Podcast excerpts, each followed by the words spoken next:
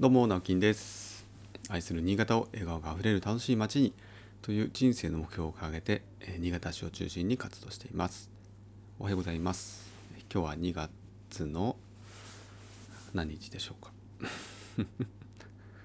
もう 6? 違う7日ですね。火曜日です。えっと今日は早速ねもう本題に入りたいんですけれどもえー、っと私あの昨日やりたいことが見つかったんです。もうねあの本当に土曜日からいろいろ思考とか、えーもう考えがですねぐるぐるぐるぐる頭の中を駆け巡ってですねあのもうちょっと一種のそう状態に入っているわけなんですけれども、まあ、この状態もね久しく味わってなかったなと思って今心地よく感じているんですが私あのビールを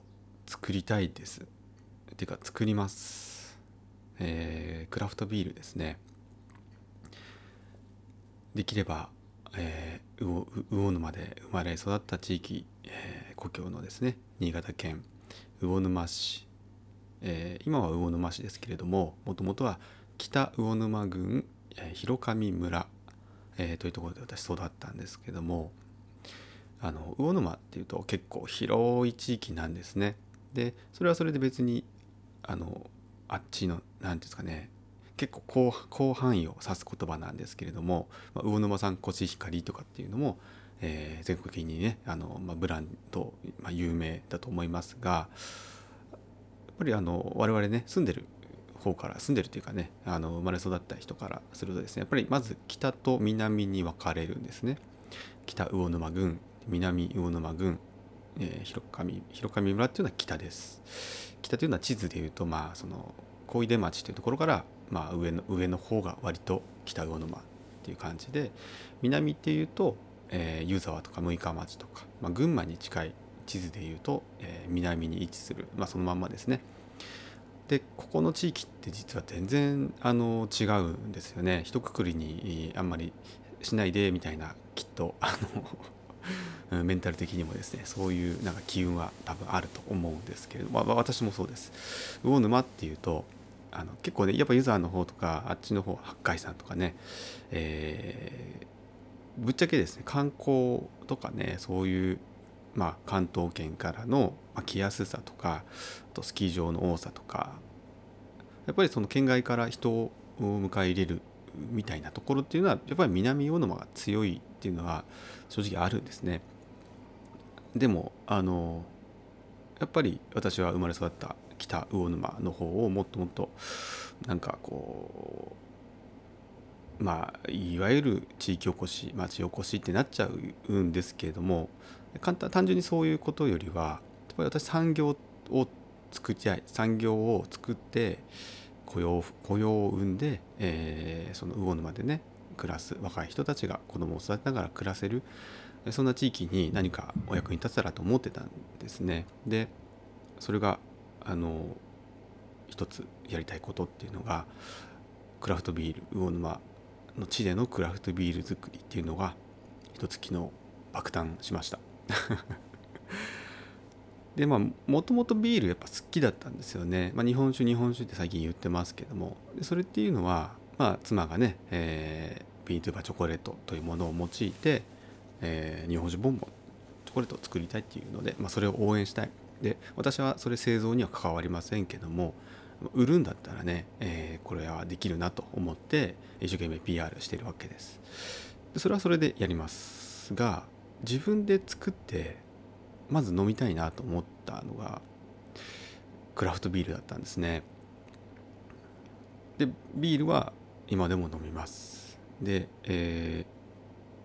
どっちかっていうとどっちかというとというかまあ基本的にはドイツビールとかベルギーとかあっちの何ていうんですかねあのぬるまぬぬるくても美味しいビールって分かりますかね？日本のビールってそのアサヒとかキリンとか、まあ、基本的なあのスーパードライとかね。一番搾りとかって、まあ、いわゆる日本のメーカーの大手メーカーのビールってぬるくなったら美味しくないじゃないですか。あれ嫌なんですよね。だ冷たければまあ喉越しで美味しいですけどちょっとぬるくなっちゃうともうなんかもうなんか苦みが出るとか美味しくない。味わいがないんですよね。じゃなくてドイツとかベルギーのビール、まあ、全部じゃないかもしれないですけどすごく香りも高くてぬるくてもむしろぬるい方が風味が出て美味しいみたいなビールってあるんですよ。でそういうの結構あの山屋とかに買いに行ってですね、1リットルの缶のビールとかあるんですけどドイツのビール4種類ぐらいあるんですけどそれで600いくらです。700円しないんですがすごいコスパいいなと思ってそれ買ってきてね結構飲んでるんですよ。ただそれを常にはそれ飲めないんでもうちょっと安いね。今はねえっとね何だったかな海外のやつをケースで買ってたりするんですけど350のね。でそういう人間がこの前クラフトビールの方もいらっしゃったんで茶道のねトッキーブリュワリーというところのクラフトビール、まあ、飲飲みましたしあの実際にその全く違う畑、まあ、IT のお仕事をしてる、えー、藤藤岡さんだったと思うんですが すいません藤原さんかもしれないです。トキブリュワリーの社長さんですね。会社を起こしたのはまあ言ったら素人が起こしてるんですよ。であの日本酒とかあのワインとかってすごくこうロマンがある仕事だと思ってそれはあのあまりこう例えば思い通りの配合でやったとしても結局発酵にすごい頼るところがあってで酵母菌とか要は菌の働きで、えー、お酒を生み出してるんですけどもやっぱ制御ってす非常に難しいんでそれが逆に面白かったりするんですよね。毎年均一なものじゃなかったりとか。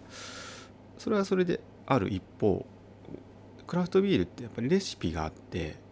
あの基本的にはこのレシピでやったらこういう味が出るっていうのが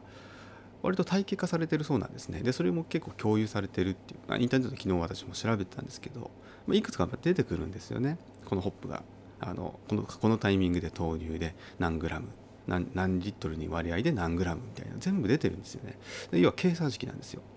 で結構その時ブリュワリーの方ももともと IT の、まあ、理系ですよね。だからすごいねロジカルに物事を考える方だなっていうのは話聞いてて思ったんですけど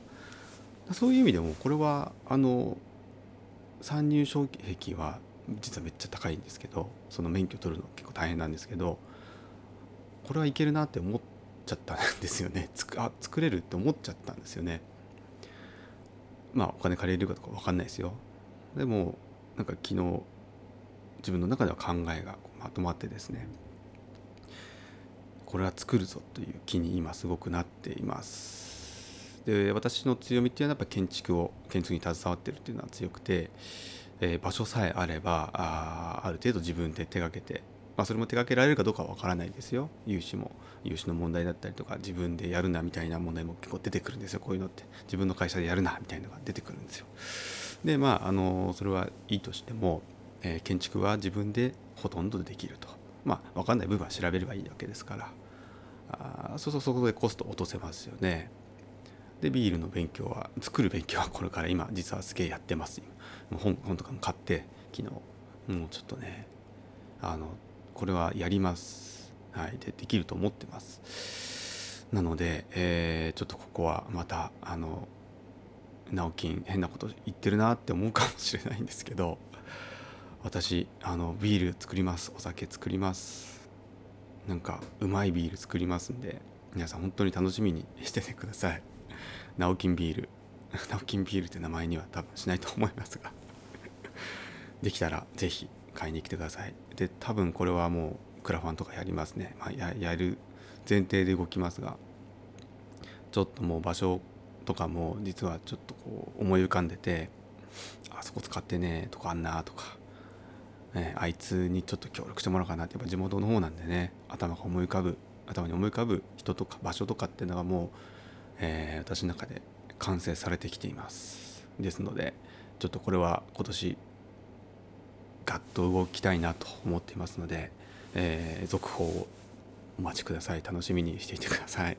はい。ということで、えー、今日も一日お仕事張り切って頑張りましょう。それではまた。バイバイ。